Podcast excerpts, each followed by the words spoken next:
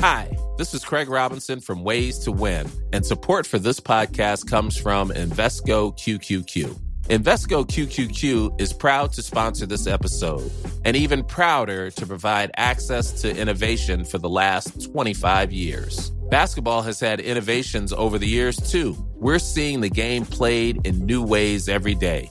Learn more at Invesco.com slash QQQ. Let's rethink possibility. Invesco Distributors, Inc.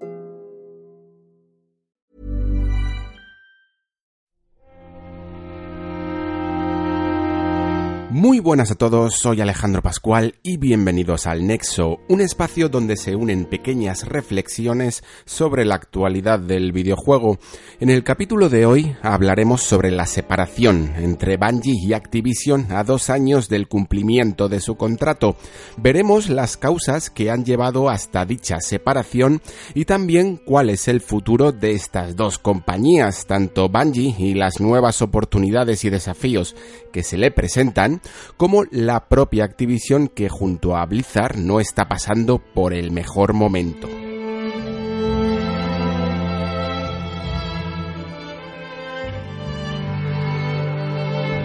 Antes de comenzar, un pequeño apunte de actualidad, y es que durante la semana pasada Ubisoft anunció que el lanzamiento de PC de The Division 2 se haría exclusivamente desde su plataforma Uplay y la Epic Store, dejando en la estacada a Steam, una noticia que, aunque importante, no es tan sorprendente teniendo en cuenta los esfuerzos que está haciendo Epic por asegurarse exclusivas para su nueva tienda virtual. Si quieres saber más sobre cómo hemos llegado a este punto, en el Nexo 108 tienes todo el análisis, eh, la formación de esta nueva tienda digital de Epic y las razones por las que juegos como The Division 2 y algunos que otros juegos independientes han decidido lanzarse de forma exclusiva en esta tienda.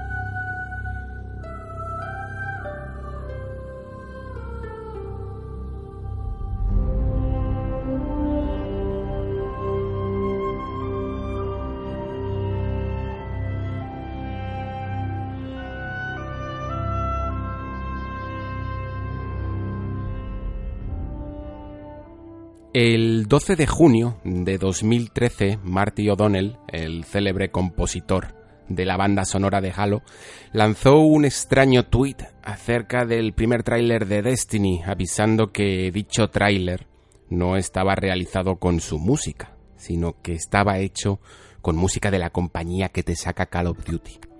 El tuit no tuvo mucho éxito, a día de hoy incluso puedes verlo y tiene 12 retweets, y 32 me gustas. Vamos, que cualquiera puede conseguir más interacciones en la red social fácilmente. En su momento, de hecho, fue mucho menos aún, unos 3 retweets y 12 me gustas o algo por el estilo. Pero para el desarrollo de Destiny, estas pequeñas palabras fueron una herida que nunca se cerraría. Con este tweet y con otras cuantas cosas más se comenzaba a abrir la brecha que demostraba que pese al acuerdo alcanzado entre Bungie y Activision, este siempre vendría acompañado de constantes choques y filosofías distintas. Filosofías que de hecho, en el momento en el que el propio Marty O'Donnell fue despedido, ya pudo constatarse que chocaban entre los mismos integrantes de Bungie, llegando hasta el punto de que muchos de sus diseñadores abandonasen la compañía en el proceso. Pues bien, este tuit sentó terriblemente mal a Activision, que a través de los altos cargos de Bungie hizo constatar su malestar por airear los conflictos internos de la producción en redes sociales. Cinco años después, esta anécdota se invirtió. En la reunión de accionistas de Activision a finales de 2018, la compañía avisó a sus inversores a través de su CEO Cody Johnson que algunas de nuestras franquicias como Destiny no estaban rindiendo como era de esperar. A raíz del lanzamiento de los renegados, Activision afirmaba que no hemos conseguido reenganchar a la fórmula a buena parte del núcleo de jugadores de Destiny, que algunos de estos jugadores estaban esperando a ver qué pasa.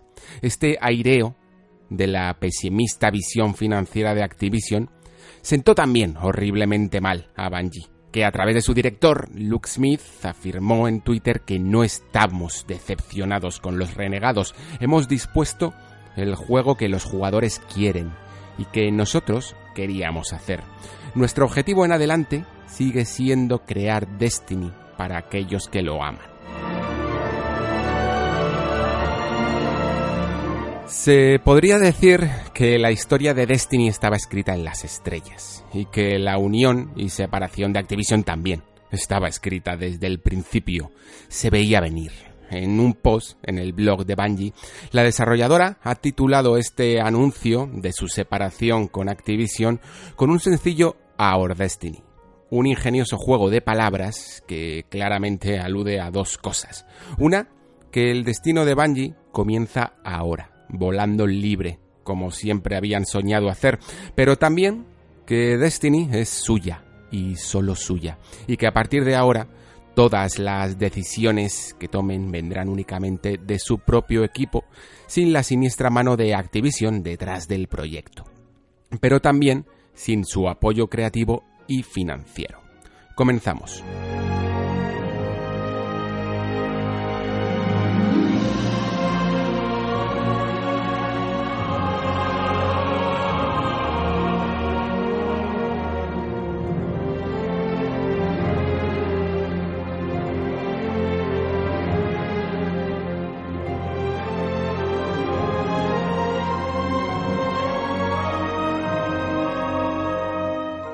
Esta semana la noticia más grande, no solo de la semana, yo diría que va a ser una de las noticias más grandes del año, ha sido esta separación casi anunciada, una crónica de una muerte anunciada entre Activision y Bungie. Bungie ha anunciado su separación a, través de un blog eh, de, de, un post en su propio blog y la verdad es que las reacciones no se han hecho esperar por parte de nadie. Sin embargo, aunque la noticia es gorda, creo que a nadie nos ha pillado de improviso. Principalmente por esto que os he narrado al principio, sobre las diferencias en cuanto al estado financiero de, de Destiny 2 y de los renegados sobre todo. Se ha hecho muchísimos esfuerzos por intentar integrar a todo el núcleo de jugadores de Destiny a este Destiny 2 los renegados. Y creo que ahí es cuando más se ha notado la diferencia de políticas que aunque siempre se habían dejado notar a lo largo de todos los ocho años de desarrollo de Destiny entre Activision y Bungie, creo que este ha sido el momento en el que el tren ha descarrilado. Y con Activision intentando lanzar todos los contenidos posibles para monetizar el juego y los jugadores desconfiando cada vez más del producto ya no solo por el dinero que cuesta, sino por los tropezones en el camino Muchos de nosotros nos hemos bajado de este carro, otros siguen, pero los que nos hemos bajado muchas veces lo hemos hecho porque nos ha pillado la mala temporada de Destiny. Hemos confiado en el juego principal, en el primero, en Destiny 1, como juego base o Destiny 2 como juego base y no nos ha convencido y aunque mucha gente nos decía que el juego con sus expansiones era una cosa completamente distinta, pues teníamos esa sensación como cuando te dice la gente que una serie despega la tercera temporada. Al final siempre tiendes un poco a desconfiar o sencillamente aunque te lo creas, ya estás con otras cosas y no te apetece volver a un mundo que te ha decepcionado. Me recuerda de hecho mucho a lo que sucedió, por ejemplo, con los contenidos descargables de Final Fantasy XV, que los que jugamos el juego base, pues terminamos viendo esos agujeros de guion, esos pozos sin fondo de guion, y aunque después se anunciaron muchos contenidos descargables, quizá ya era demasiado tarde para la fantasía final. En Destiny la cosa va mucho más allá, porque esto ha sido un planteamiento de una producción de 400 millones de dólares, un auténtico locurón para el momento. Pero es que este super presupuesto ni siquiera ha llegado a final del contrato. Ese papel que firmó Activision con Bungie era de 10 años y nos hemos quedado al octavo. Y esto significa que Activision, en el fondo, tampoco tiene mucho interés en seguir con el camino, porque para los dos años que quedan probablemente no van a conseguir ya muchos más réditos y probablemente incluso pueden terminar en pérdidas, como anunciaron en su reunión de accionistas. Bungie, sin embargo, lo ve de otra manera. Está celebrando literalmente la noticia con champán. Así lo dijo directamente Jason Schreier en su publicación en Kotaku al respecto de la reunión en la que los directivos de Bungie anunciaron al resto del equipo pues cómo se iban a tomar estas nuevas noticias y el equipo lo celebró mm, gritando y celebrándolo con descorchando botellas de champán. Esto, como digo, sucedió literalmente. Pero es que la noticia, en el fondo, mm, aunque haya sido laureada incluso por los propios integrantes del equipo y por muchos jugadores, eh, ya se sabía que iba a pasar. Antes o después tenían que liberar los derechos, porque desde el principio Bungie fue bastante clara con, al respecto de quién iba a poseer los derechos de Destiny. Y desde el principio, como digo, se firmó que fuera la propia Bungie la que se quedara con estos derechos e incluso con las herramientas de desarrollo. Principalmente porque Bungie ya tenía cierta experiencia a la hora de hacer estas cosas. En su momento, cuando tuvo que separarse amistosamente, pero larga y fatigadamente de Microsoft después de construir su franquicia Halo, el resultado fue mucho más largo de lo que ellos esperaban. A partir de Halo 3, Bungie ya quería hacer otra cosa. Y sin embargo, para poderse quedar con ciertas herramientas de desarrollo y poder ganar su libertad, aunque no la IP que estaba desarrollando, Bungie tuvo que acceder a crear dos juegos más en el proceso, lo que luego resultaron ser eh, Halo 3, mm, ODST y Halo Reach y fue en este momento cuando por fin Bungie pudo volar libre. Pero más que volar libre, cuando empezó a tomar un poco de forma esa idea que luego se convertiría en Destiny, la compañía se dio cuenta de que por el momento no, no, tenían ni disponían de las herramientas necesarias, sobre todo a nivel de publicación y de distribución física, para crear esa super idea que estaría a la altura de grandes clásicos como Star Wars y El Señor de los Anillos. Así de ambicioso era Destiny al principio. Y tuvo que firmar con Activision un acuerdo de publicación y distribución en el que la compañía se dedicaría pues al marketing, a la producción financiera y a desarrollar esa idea con libertad creativa. Una idea que dio muchísimas vueltas, sobre todo en Destiny 1 y sobre todo alrededor de una de las cosas que en el fondo, y sobre todo los que quizá lo vemos más de fuera, menos nos importan, que es la narrativa. Destiny 1 pasó sin pena ni gloria a nivel narrativo. Pero para Bungie era un punto crucial y le dieron tantas vueltas al argumento que fue lo que comenzó con las primeras fricciones entre Activision y Bungie. Esto creo que es importante destacarlo, aunque ya han pasado bastantes años desde entonces, principalmente porque en el futuro Bungie ya no tiene la excusa de la creatividad. Cuando tenía que negociar con Activision sobre los plazos de distribución, sobre los plazos, de lanzamiento para el videojuego y sobre su política de expansiones, pues le podía echar fácilmente la culpa de que Activision presionara. Y Activision presiona. De hecho, y recordando ese famoso caso que hubo entre Bethesda y Obsidian con Fallout New Vegas y Metacritic, Activision también marcó un bonus de 2 millones y medio a Bungie que la compañía ganaría en el caso de que Destiny 1 alcanzara un 90 en Metacritic.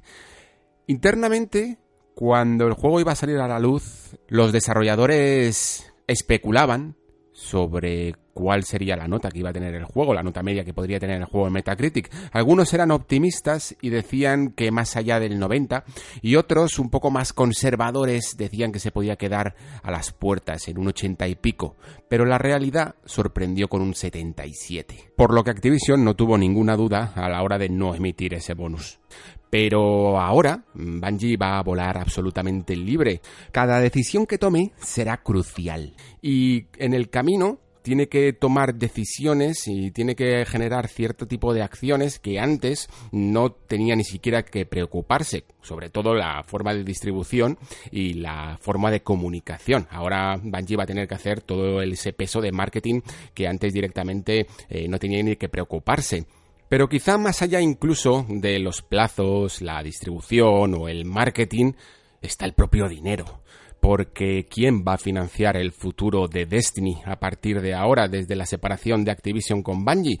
Es que principalmente ni siquiera sabemos cómo va a ser ese modelo de negocio. Vamos a analizarlo eh, más adelante, pero de momento las noticias que tenemos es que Destiny podría, bueno, Bungie más bien, podría mm, llegar a formar parte de ese tipo de compañías que aceptan inversiones privadas. Lo sabemos porque ya el año pasado, a mediados, nos dejó la noticia de que NetEase, esa compañía compañía que cada vez os va sonando más, ¿verdad? Sí, porque está ahí detrás, por ejemplo, del desarrollo de Diablo Immortal, es una de estas compañías chinas de juegos de móviles, invirtió 100 millones de dólares en financiar a Bungie.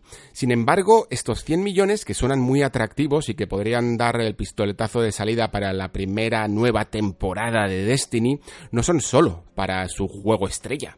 Al fin y al cabo, NetEase es una compañía dirigida para el mercado móvil y aunque podría meterse perfectamente y podrían servir cierta parte de, esa eh, cuantía para, el desarrollo, para financiar Destiny a, largo plazo, lo que sí que sabemos es que entraría dentro del organigrama de, de un plan multifranquicia. Además, es que NetEase no solo ha dado 100 millones como inversión, sino que en el proceso ha pedido un asiento en la junta directiva, precisamente una de las cosas que menos le gusta a Bungie y fácilmente podría aceptar otros 100 millones porque a Netis precisamente una de las cosas que le sobra ahora mismo es el dinero pero es que probablemente vendría acompañado de otro asiento. Y si de la misma manera mm, Bungie va aceptando inversiones privadas, casi como la forma que utiliza Bethesda desde siempre eh, a la hora de financiar sus desarrollos mediante inversión privada para no salir a bolsa, pues en el proceso, esa junta directiva que antes estaba también formada un poco por Activision, se vendría rondando por un montón de intereses de terceros, con lo cual la solución no es nada fácil.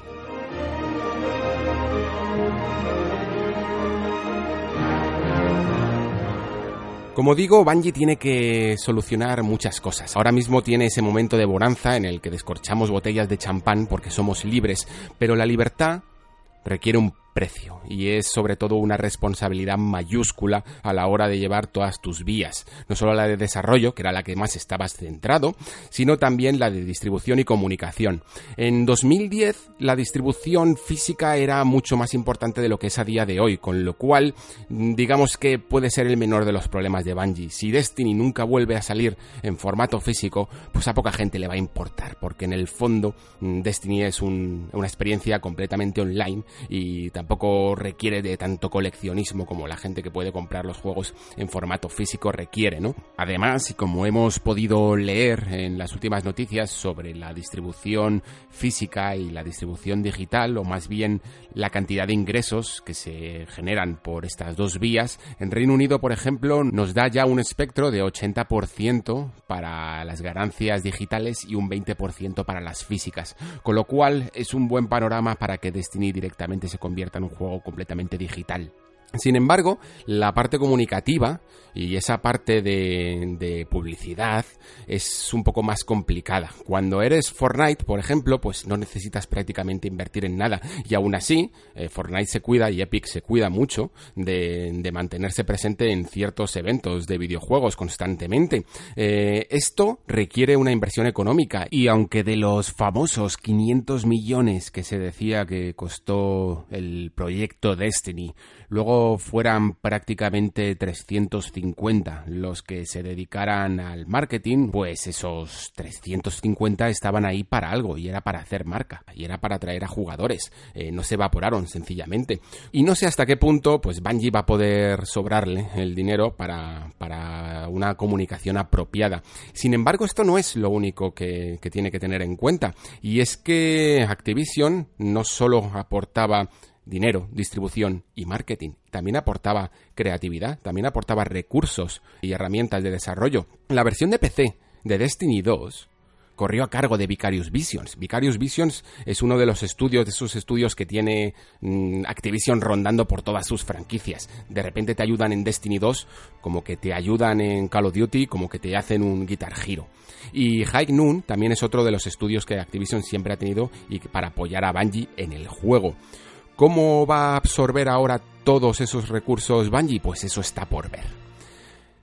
Sin embargo, a todo esto se nos plantea una cosa que a mí me parece sumamente interesante, y es si estamos ante un nuevo paradigma de estudio independiente. Por lo general, siempre hemos tenido una especie de división bastante burda de los estudios de desarrollo. O eran triples A gigantescos, compañías grandes como Activision, eh, Ubisoft, Electronic Arts, o estudios independientes eh, de menor presupuesto y que no alcanzaban muchas decenas de personas.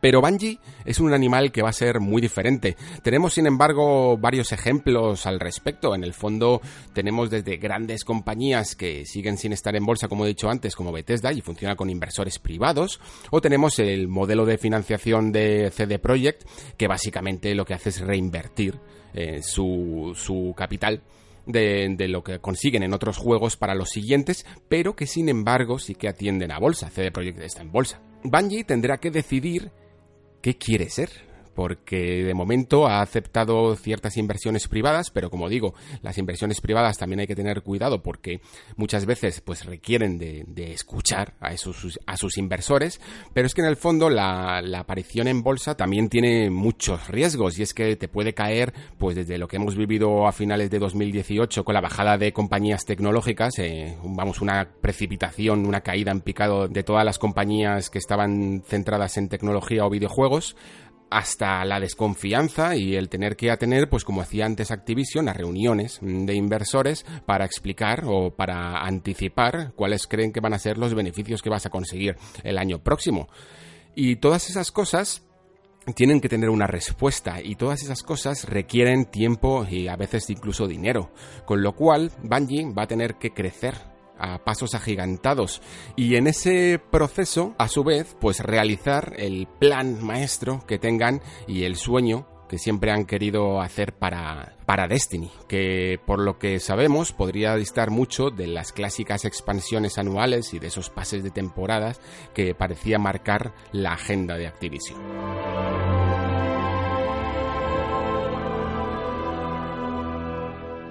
En esto de los modelos de negocio nunca ha habido una solución mágica, nunca ha habido una fórmula mágica, principalmente porque siempre hemos tenido esa lucha interna entre la creatividad del estudio que desarrolla un videojuego y los propios hombres de negocios, ¿no? El eterno tira y afloja que estamos acostumbrados a ver pues en, todas las compañías grandes y que muchas veces pues sacrifican al usuario en el proceso. Lo podemos ver perfectamente con lo que ocurrió con Electronic Arts o, demás compañías. Electronic Arts siempre ha sido un gran ejemplo de todo esto pues porque ha pifiado juegos desde, desde su propia franquicia de The Space eh, que, que quiso convertir en muchísimas cosas que no era, mm, principalmente desde modelos de micropagos hasta directamente una franquicia convertir una franquicia de survival horror en otra de acción para intentar apostar por más jugadores, pues al final siempre ha terminado perdiendo el jugador en el proceso.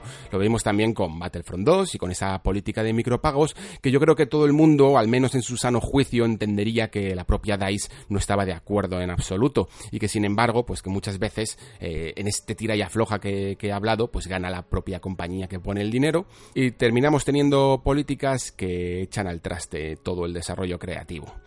En el caso de Activision y Bungie con Destiny, siempre hemos tenido un modelo de expansiones anuales o, de contenido anual y que nunca estaba de acuerdo con las políticas de pro consumidor que buscaba Bungie. La verdad es que a día de hoy yo creo que todavía no sabemos qué quiere Bungie para su propio juego. Lo que sabemos es lo que dictaba Activision, que quería contenido y Bungie lo que quería era tiempo para hacerlo bien. De momento lo que teníamos e-, era ese choque de trenes, ¿no? Y lo que daba como resultado era un juego base que no terminó de convencer en ninguna de sus dos entregas y después siempre unos DLCs que terminaban con un punto de inflexión en el que el juego se recuperaba y los jugadores más hardcore terminaban por estar muy contentos con el contenido. Pero claro, para conseguir toda esa experiencia, al final el jugador pues desembolsaba en torno a unos 120, 140 euros en el proceso, si, eh, si lo comprabas todo de, salida. Y claro, mucha gente pues se ha quedado con el camino. Yo creo que en eso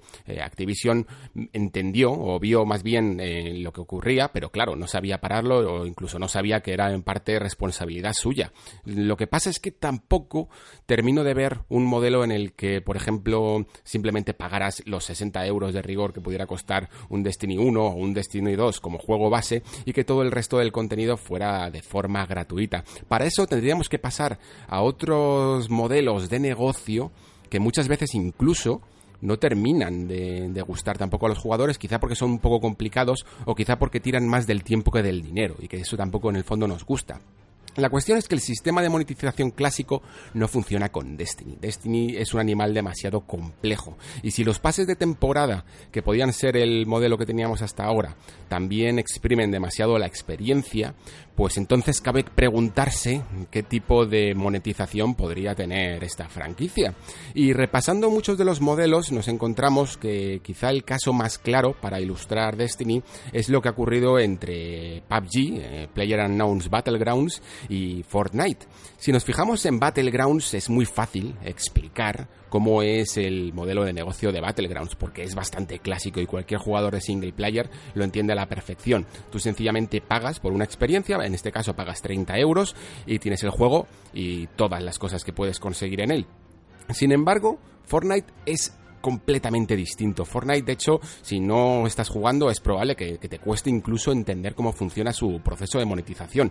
Principalmente porque es fácil decir que Fortnite es gratis, pero para explicar cómo funciona exactamente nos tendríamos que ir, pues, por ejemplo, a su página web oficial para entender cómo funciona el pase de batalla. En Fortnite todos los contenidos estéticos tienen una importancia vital. Y aunque puedes conseguirlos por tus propios medios, la, como digo, la propia página oficial ya avisa de que si no compras este llamado pase de batalla, que digamos que multiplica un poco la experiencia para conseguir determinadas recompensas, tendrías que jugar en torno a unas 80-150 horas en cada temporada para conseguir eh, muchos de los premios que consigues mediante este pase de batalla, con lo cual, aparte de los micropagos que puedas conseguir en el juego, eh, este pase de batalla es uno de los principales reclamos para un jugador habitual de Fortnite. Y no son baratos.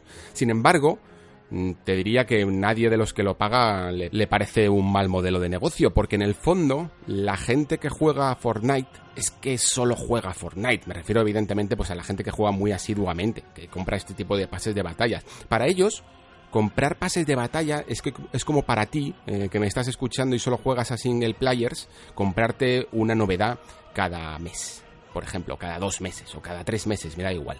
Si tú compras hoy el Spider-Man y mañana el Red Dead Redemption 2 y pasado el Resident Evil 2 Remake, en el fondo estarías comprando para que te hagas una idea, entre comillas, pases de batalla para tu single player, ¿no? Porque estas experiencias que compras son finitas, te pueden durar más o te pueden durar menos, pero al final se acaban y las puedes rejugar evidentemente, pero no tienen más novedades, ¿no? Tú te compras un God of War, de hecho creo que es un buen caso porque no tiene ningún tipo de contenido descargable, ningún tipo de, de expansión y cuando lo terminas si te has acabado todo, pues ya no hay nada más que hacer en él. Entonces tendrías que comprar otro videojuego para seguir divirtiéndote. Pues los pases de batalla y este tipo de modelos por temporadas que utiliza Fortnite son muy parecidos. Destiny 2 podría hacer esto, por ejemplo. Creo que una de las cosas que, la gente más asidua a Destiny 2 defiende es que sería un modelo relativamente, aunque no sea el mejor, pero sería el más lógico para seguir. El que quiera pagar, pues puede pagar, o el que no, pues, pues no lo paga. Pero esto, claro, si ya tenemos directamente a cuestiones estéticas. Todo el contenido de todas las expansiones y todo, todas las nuevas misiones, las nuevas localizaciones tendrían que ser gratis. De la misma manera que Fortnite te cambia el mapa por cada temporada y te añade nuevas armas.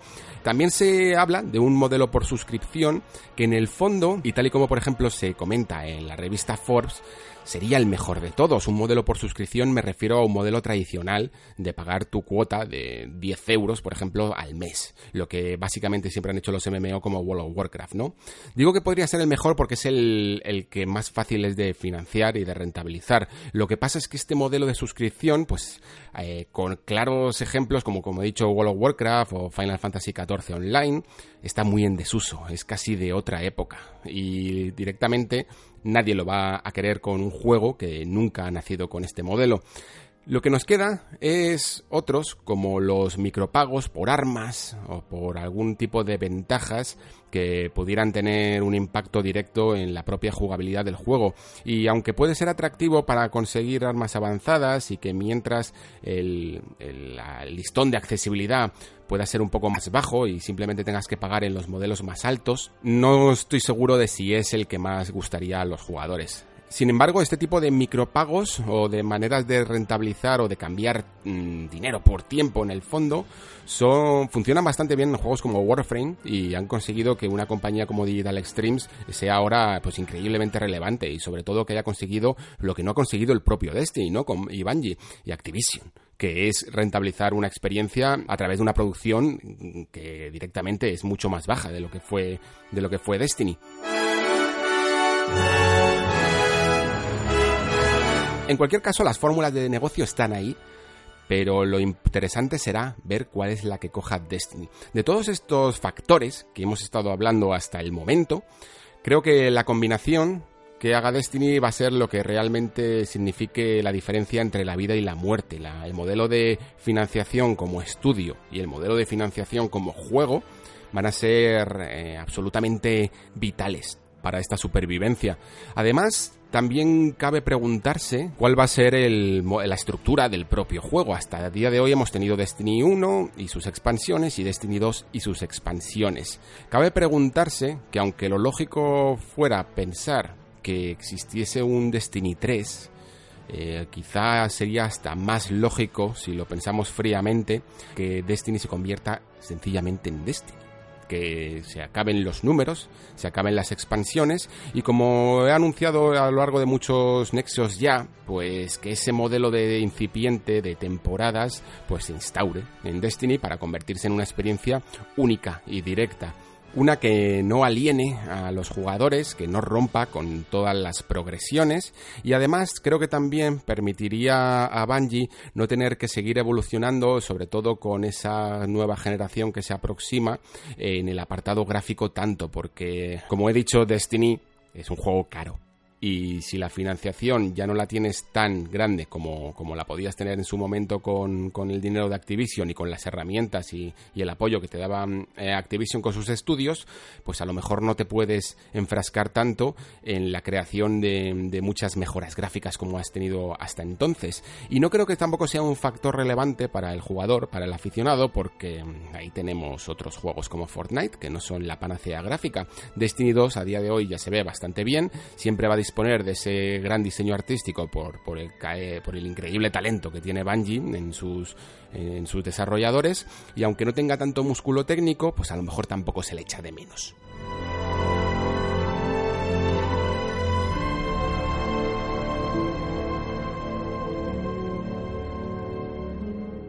La otra posibilidad es que Bungie siguiese adelante con el desarrollo de Destiny 3, tal y como ha seguido la estructura de la saga desde el principio. Sabemos que las quejas hacia Activision siempre han sido por los plazos en el desarrollo, por lo que tendríamos que hacer entonces algunos números. Mm, de seguir con Activision, Destiny 3 llegaría en 2020 y a lo largo de 2019 pues tendríamos a lo mejor algún contenido más o al menos una edición completa de Destiny 2 con algunos añadidos.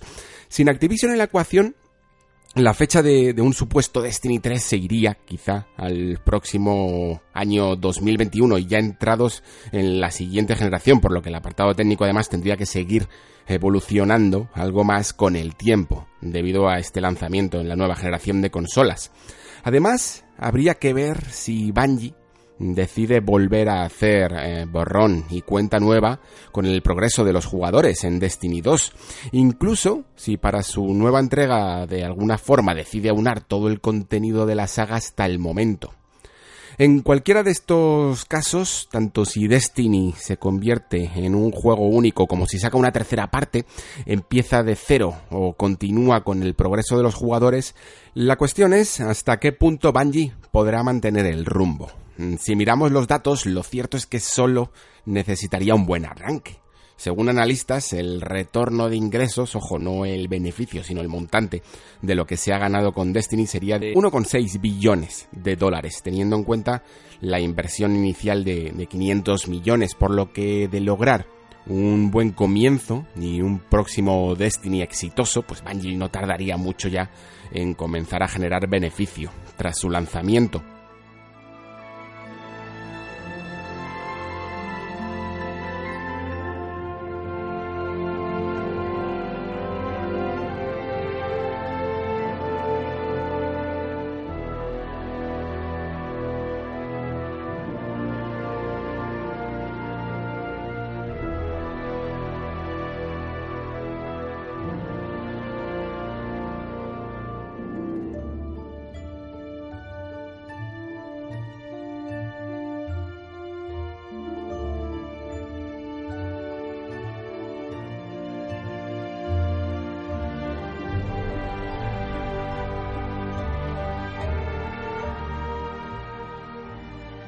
Permitidme también que hablemos un poco de Activision Blizzard en sí y lo que supone esta decisión de tomar caminos separados con Bungie. Mm, si miramos la actualidad últimamente, las cosas no parecen ir del todo bien ni en Activision ni en Blizzard, pero particularmente en esta primera. Estamos hablando de todo tipo de sucesos que se están amontonando los unos a los otros en los últimos meses. Ejecutivos a la fuga, despedidos porque les pillan de conversaciones con Netflix, por ejemplo, mientras que otros que migran a lugares más humildes, pero seguros, además de la formación de un comité de investigación por un presunto fraude en la compañía. Pese a todo, eh, Activision parece segura de sí misma a la hora de dejar marchar a Bungie, como si las previsiones de beneficios que podría tener en los próximos dos años de contrato pues no fueran halagüeñas. Y entonces, con la marcha de Destiny, ¿qué les queda? Eh, pues este año podrían ir algo más servidos, ya que cuentan con ese remake de Crash Team Racing, que siguiendo el éxito de sus anteriores remakes perfectamente podría suponer una buena inyección económica. Y luego tenemos ese Sekiro, que, esto ya es pura teoría, pero que podría hacer retomar a Activision el camino de los single player. También dependiendo de su funcionamiento, claro está, aunque un juego de Front Software, multiplataforma además, pues es capaz de venderte entre 2-3 millones de copias sin mucho problema.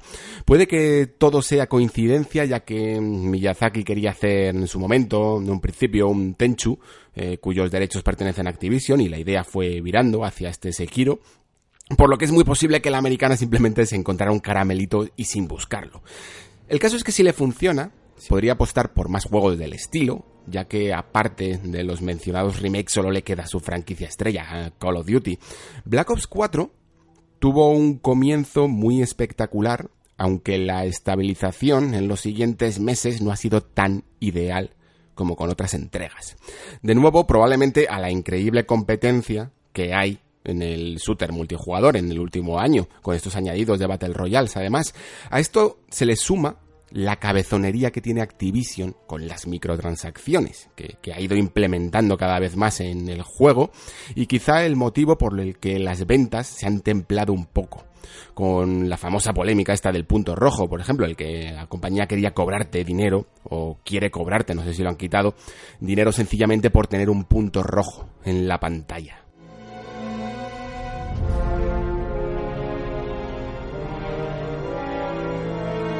Pero a estos signos de preocupación mm, se le suma el quizá más claro, y es que en los últimos meses esa división entre Activision y Blizzard está más borrosa que nunca.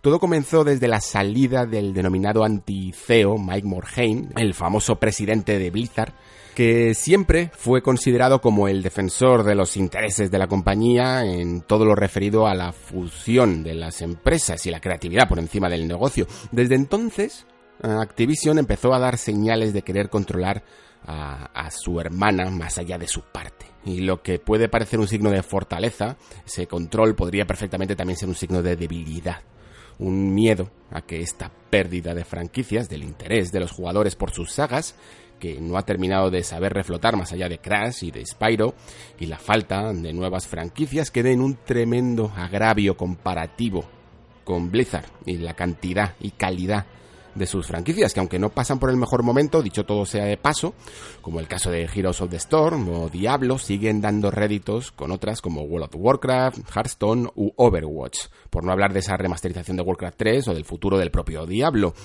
De la caída en bolsa, o la supuesta caída en bolsa, si lo leéis por ahí, o lo veis en esos vídeos alarmistas, eh, no os creáis nada. Eh, aunque ha habido un ligero descenso el día del anuncio de la separación de Bungie, visto en escala no supone absolutamente eh, ningún, ningún tipo de valor negativo, menos aún comparado con la caída de las tecnológicas a final del año pasado y que tampoco os cuelen esta gráfica porque como decía todas las compañías tecnológicas o de videojuegos han caído por un cierto temor en este mercado, por una temida nueva recesión. Vamos, básicamente porque cuando hay visos de recesión lo primero que caen son, son estas tecnológicas que es, digamos, de las cosas menos vitales.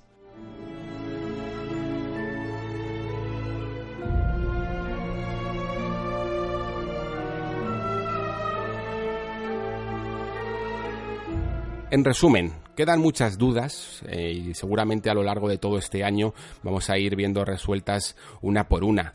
Las principales que he anotado es si puede Destiny sobrevivir con los jugadores que ha perdido por el camino, porque como he dicho, yo he sido, por ejemplo, jugador de los Destiny base, pero luego me han perdido, igual que decían en esa reunión de accionistas de Activision, a mucha gente que no ha terminado de, de remolcar con las expansiones, y aunque la gente sabe que, la calidad está ahí, muchas veces es difícil lidiar con la decepción de cuando te gastas 60 euros en algo que no disfrutas. Es complicado volver a darle una oportunidad a un videojuego. Sin embargo, quizás si Destiny el día de mañana pues tiene otro modelo de negocio que fuera más accesible para este tipo de jugadores, que no, que no tuviera una barrera de pago para acercarse a esas expansiones, pues entonces ese núcleo de jugadores que perdió por el camino se podrían volver a reenganchar. También es cierto, y esto lo he dicho también en varios nexos, la lucha por el shooter online, em, por el shooter multijugador, es encarnizada a día de hoy. Hay tantas propuestas que directamente no caben todas eh, en el espectro, porque los jugadores tienen gustos muy similares entre estos shooters y al final deciden cuál es el que más les gusta y ahí se quedan. Y es que siguen viniendo juegos detrás. La comunidad de, Division al final, por ejemplo, terminó muy encantada con el juego. Lo que pasa es que a lo mejor, pues si el juego no ha seguido eh, su camino hasta día de hoy, se van a, están esperando a reengancharse con, con The Division 2 y se han podido enganchar a un juego y después le arañan, le quitan ese trozo de pastel para volver a, The Division 2. Viene también Anthem, que aunque no está convenciendo a algunos jugadores, probablemente a los que sean más curiosos, a los que tengan ganas de otro tipo de juegos, eh, puedan intentar probarlo y a lo mejor se quedan allí. El shooter looter, como se le llama, o el shooter online multijugador, es una completa zona de guerra. Y Destiny tiene que aplicar unas políticas muy llamativas para recuperar ese trozo de pastel. Bungie además siempre se ha quejado eh, lo hemos visto constatado, pues casi yo diría que desde la franquicia Halo, eh, de no tener esa libertad creativa que siempre ha añorado. Ha sido siempre una compañía muy romántica, digámoslo así. Y claro, a todos un poco nos sorprendió que después de su paso con Microsoft, eh, fueran hacia, hacia Activision, que precisamente no tiene una fama increíble en esto de asociarse con estudios. Ahí tenemos el terrible caso con Bizarre Creations. Bueno, pues el caso es que Bungie al final firmó este contrato, sí que fue eh, gracias a esa experiencia que había tenido con Microsoft de, quedarse, de firmar, quedarse con, los derechos de, de, Destiny y simplemente pues tener este arco de 10 años de desarrollo, que al final no ha sucedido, se han quedado en 8, pero ahora no tiene excusa que es un poco lo que decíamos antes. Todas estas cosas que sabíamos, pues por, por reportajes, sobre todo de, de Jason Schreier, que hasta lo puso en Kotaku y luego también lo expandió en su libro de Blood, Sweat and Pixels sobre el desarrollo de Destiny 1, en el que ha habido pues profundas contradicciones y, un montón de choques de creatividad y de maneras de, llevar la franquicia, sobre todo en su línea narrativa que, intentó cambiar prácticamente desde cero, a pocos meses, a menos de un año del lanzamiento previsto hasta el momento. Y mucho de ese tiempo extra, de hecho, se lo consiguió Activision para poder hacer un poco lo que querían, perder también toda esa factura de banda sonora de Martin O'Donnell, sencillamente porque no casaba con, con la idea general que había, que había. Y todas estas rencillas parece que el chivo expiatorio ha sido siempre Activision. Y yo digo que, seguramente muchas de las cosas, sobre todo a nivel de, de, expansiones, de tiempos, de monetización, probablemente han sido culpa de Activision, pero toda la parte creativa que muchos jugadores siempre han señalado y han criticado, desde pequeños factores hasta grandes decisiones de diseño jugable, han sido directamente responsabilidad de la propia Bungie. Con lo cual, ahora, con esta libertad creativa absoluta que tiene, también tiene que demostrarlo. Eh, Destiny 2 ahora mismo es, yo diría que un juego muy hardcore y que necesita incluso ganar un poco más de accesibilidad. Y cuando digo que necesita ganar accesibilidad, no, no digo que, vengan aquí todos los casuals y que, y que el juego sea muchísimo más fácil, pero creo que sí que Destiny se ha enfocado tanto en este jugador hardcore y abandonado tanto a los que pueden llegar a entrar que es que esa ventana directamente se ha cerrado. Destiny 2 es a día de hoy tan hardcore que ha sacado incluso un puzzle ahora con su última expansión que nadie ha logrado resolver. Y han tenido que, poner pistas para que la gente lo pueda resolver, porque es que además era obligatorio para desbloquear cierto contenido de, del, contenido descargable del DLC. Si Destiny quiere abrir las fronteras eh, a más jugadores, en el fondo tendría que hacerlo accesible para ellos y entender que muchos de, de estos jugadores no saben sus reglas, no conocen su mundo y no tienen por qué, y tiene que ponérselo fácil.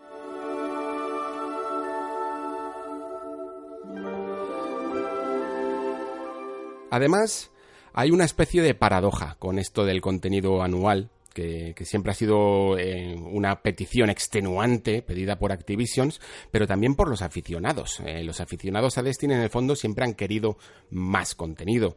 Y es que esto lo hacen en el fondo todos los juegos. Por ejemplo, en un juego de cartas como es Hearthstone, eh, tú al final necesitas de constantes expansiones si quieres mantener vivo, vivo el producto porque al final la gente se aburre del todo. Evidentemente siempre hay mejoras que se pueden hacer para que la experiencia entre expansiones eh, funcione y coja ritmo y la gente esté contenta con ellos. Esto, por ejemplo, en Hearthstone nunca ha sucedido. Eh, la gente al final siempre se ha, se ha visto atraída y, vuelta, de vuelta a las cartas por, por las expansiones porque entre medias el trabajo no ha sido tan bueno.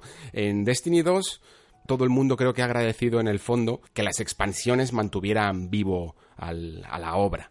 Sin embargo, lo que no agradecían tanto era todo lo que tenían que pagar para ello. Tenían que pagar, pues básicamente, como he dicho, 140 euros. Entonces, si Bungie ahora tiene ese tiempo que pedía para no extenuar eh, todo este contenido, también significa que, se puede tardar más en ver nuevo contenido desde el próximo Destiny hasta la siguiente expansión.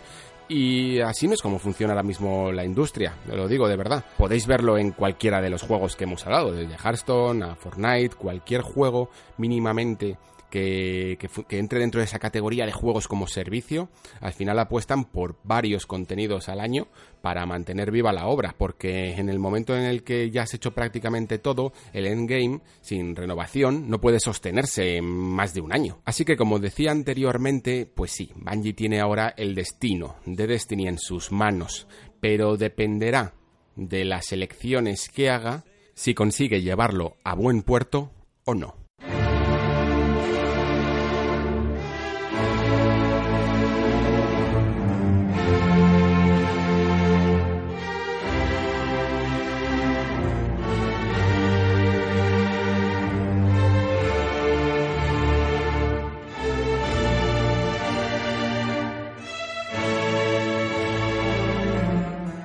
Estos días he estado jugando a la remasterización de Onimusa Warlords. Para los que no conozcáis este juego, se trata de, un título de, samuráis de Capcom que bebe directamente de la fórmula clásica de Resident Evil.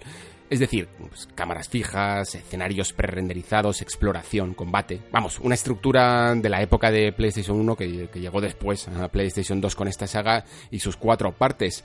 Jugar a un juego de aquella época es siempre un ejercicio estimulante porque te hace ver mejor que nunca la evolución de los videojuegos y los objetivos que se perseguían en ese momento. En el caso de Onimusa queda bastante claro, porque al ver los créditos, por ejemplo, uno se da cuenta de lo mucho que se preocupaba Capcom por esas secuencias CG eh, que eran tan laureadas por aquella época. Hay muy pocas en el juego y aparte de la introducción, pues estas casi se conforman como un premio al jugador por progresar en, el juego. Vamos, que si te pasabas Onimusa Warlords, eh, podrías ver esa genial secuencia CG que funcionaba como colofón final y que había sido tan cara de hacer y difícil de planificar. A día de hoy, la tecnología ha avanzado tanto que estas secuencias son prácticamente innecesarias.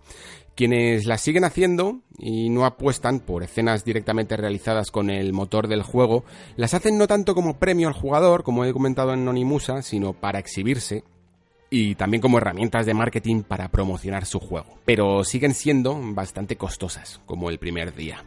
Destiny ha tenido muchas de ellas a lo largo de la historia, quizá por seguir esa esencia de World of Warcraft de presentar su juego por todo lo alto, con cada expansión y con cada entrega. Pero ahora, en el futuro, no creo que vayas a ver muchas de ellas. Porque a nadie que juega a Destiny en el fondo le importa este tipo de cosas.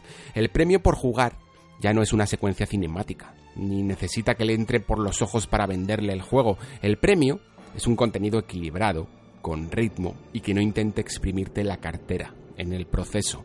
Esa, en esencia, es la diferencia entre Bungie y Activision y las formas diferentes de vender un mismo producto. El futuro de Bungie es algo que voy a seguir muy de cerca este año. Y no porque mi interés en Destiny sea máximo, sino porque estamos viendo uno de los pocos casos que existen ahí fuera de una compañía que intenta luchar por todos los medios por subsistir de forma independiente. Si falla en el proceso, demostraría quizá que la cosa no es tan fácil como simplemente señalar con el dedo a esa malvada compañía grande que te exprime y que solo busca sacarle el dinero a los jugadores y alejarte de ella. Pero si triunfa, podría ser ese símbolo que necesitan muchas otras compañías para dar el salto a campos más verdes y también más libres. Que no solo hay estudios grandes, triple A, y estudios pequeños, independiente, que hay una tercera vía, una forma alternativa de forjar tu propio destino.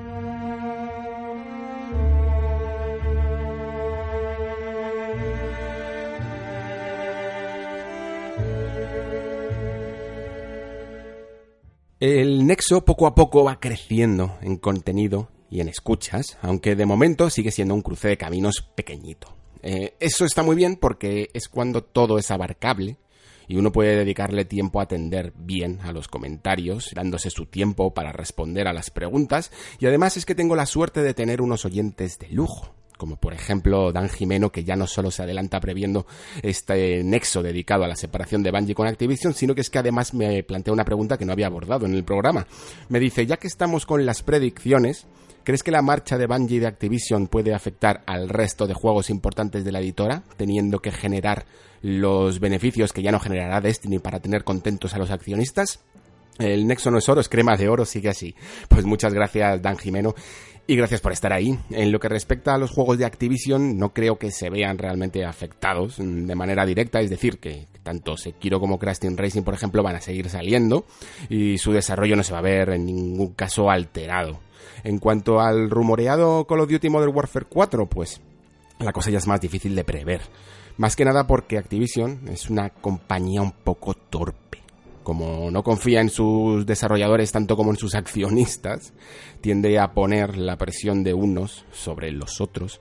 Y eso es precisamente lo que hemos visto, por ejemplo, en Black Ops 4, de un juego tan bien facturado como este, al que no le afectó ni lo más mínimo la pérdida de la campaña, por mucho que algunos se quejasen, una minoría, y que, y que pocas veces compra el juego realmente por la campaña. Y lo digo yo con todo el dolor de mi corazón, que creo que la campaña de Infinite Warfare es una de las mejores de toda la franquicia, pero bueno, lo relevante es que después de haber creado un buen producto va y lo embadurnan de micropagos en, algunos momentos absurdos, que, han terminado en muchos casos con la paciencia de los jugadores, más aún de los que también son jugadores de, de Destiny 2 y han vivido más bien sufrido ese Eververso y sus micropagos. Vamos, que Activision ha debido ver el chaparrón de Electronic Arts y ha debido de pensar, bueno, está cayendo fuerte en el norte, pero puede que por aquí no llueva tanto. Y han ido todo 2018 como si no pasara nada. Y sí que pasa. La gente no, no ha entrado en cólera como con Battlefront 2, pero eso no quiere decir que no estén hasta el colmo y afecte a su futuro. Y como digo, Activision es tan torpe que estos miedos pueden influenciar en el desarrollo de Modern Warfare 4. Así que sinceramente, aunque los desarrollos cercanos no se vean tan afectados, el futuro de Activision y, eh, de Activision Blizzard en general es más incierto que nunca porque si algo demostró Battlefront 2, Star Wars Battlefront 2, es que a diferencia de muchas voces en grito de redes sociales y de distintas comunidades, todos los jugadores, no solo los más hardcore, sino también los más esporádicos, son plenamente conscientes de lo que significan los micropagos y sobre todo los micropagos abusivos.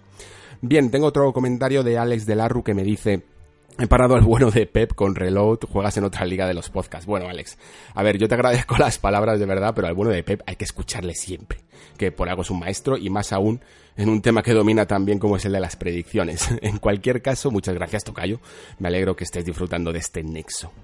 El amigo M2 Giro mm, vuelve al nexo para proponerme un triple tirabuzón en esto de las predicciones. Agarraos. Buen programa, como de costumbre, y muy ameno. Siempre me sorprende ver cómo algunas predicciones se convierten en filtraciones, no lo digo por ti, y se dan por hecho en muchos sectores, como está pasando con, lo que, con los nuevos modelos de la Switch. Lo que no me sorprende es que de algunos juegos ya casi no se prediga nada y por diversión te voy a pedir que digas posible año de salida y plataforma si quieres de Final Fantasy VII Remake, The Last of Us 2 y Cyberpunk 2077. Para acabar, que me lo dejé cuando pediste joyas ocultas, muy recomendable Florence para ver una obra con un lenguaje propio, digna muestra de lo que los móviles pueden hacer en este sector. Pues muchas gracias M2 Giro, como siempre, por el comentario.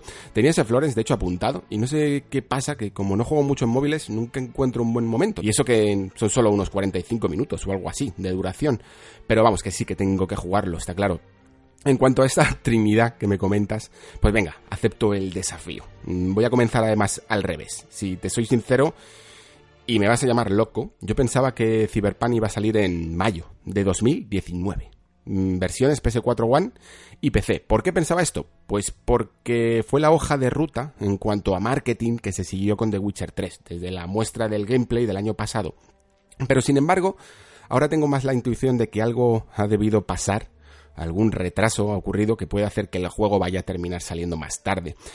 Creo de hecho que incluso la propia salida de Red Dead Redemption 2 les ha, ¿cómo decirlo?, les ha picado un poco mm, y que a superarse y que quieren jugar en la misma liga que Rockstar, por lo que quieren pulir el juego al máximo posible y añadir todos los detalles que puedan, por lo que voy a decirte mayo, pero de 2020. Vale, pues el siguiente es The Last of Us Parte 2 este me tiene completamente descolocado, si te soy sincero, y no tengo ninguna base para decirte la fecha, pero no termino de creerme todo eso de juego intergeneracional, y así que voy a decir que finales de 2019, o sea, este año, con la posibilidad quizá de recibir una versión en PlayStation 5, pero ojo a esto, porque es importante, una versión con, algunas mejoras, no sé hasta qué punto llegaría a considerarse remaster, y esta es la clave, eh, retrocompatible con estas mejoras nuevas en PS5 para los que lo compraron en PS4. Es decir, que si tú lo compras en 2019, si acierto la fecha, a finales de 2019, el día que salga la PlayStation 5 podrás meter perfectamente el disco y jugarlo de nuevo con las mejoras. Así que a ver qué te parece, esta cabriola. El último que me has dicho es Final Fantasy VII Remake, es ya el que me trae más de cabeza. Mm, lo que mucha gente parece no terminar de entender también es que al final, eh, al igual que pasó con, Final Fantasy XV, pues Final 7 Remake se ha tenido que hacer prácticamente desde cero, desde el momento que se canceló ese contrato con, con CyberConnect 2 en mayo de 2017.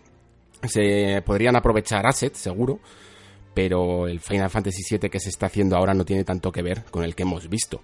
Y yo que me alegro, oye, no tanto por lo que se mostró, que sí que me podía gustar, sino porque prefiero a Square Enix en el desarrollo que a CyberConnect 2, porque es que esto debe ser un buque insignia de juego y no un encargo.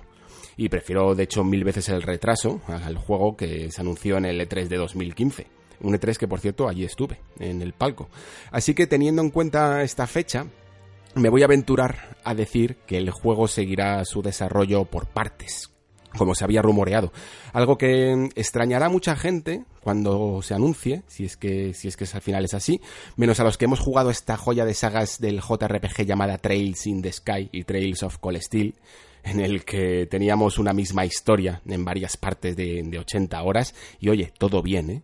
Y que la primera saldría a finales de 2020, te diría tanto para esta generación como para la siguiente.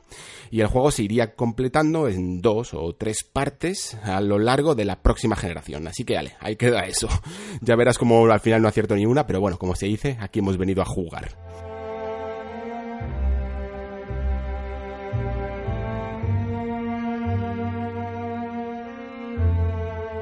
Hasta aquí el nexo de hoy, un nexo largo, larguísimo, que en el momento que estoy locutando esto temo incluso haber superado mi propio récord y haber sobrepasado la hora. Se me está yendo de las manos, pero es que no quería dejarme absolutamente ningún detalle en este tema tan jugoso como el de la separación de Bungie y Destiny, que va a seguir dando que hablar además en los años venideros. En el proceso que lo sepáis me he quedado sin voz. Mm, he cogido una de esas carrasperas que se instalan en tu garganta y llevo todo el día con, con miel y strepsils, pero en fin, todo sea porque este nexo siga en pie porque siempre tiene que haber un guardián en el nexo para que éste siga latente. Nada más por mi parte, disfrutad de los próximos días que se acerca lo bueno. Y seguro que todos los que hayáis probado esa demo de Resident Evil 2 Remake ya lo sabéis. Yo ya estoy relamiéndome. Se despide Alejandro Pascual y como siempre, gracias por escuchar.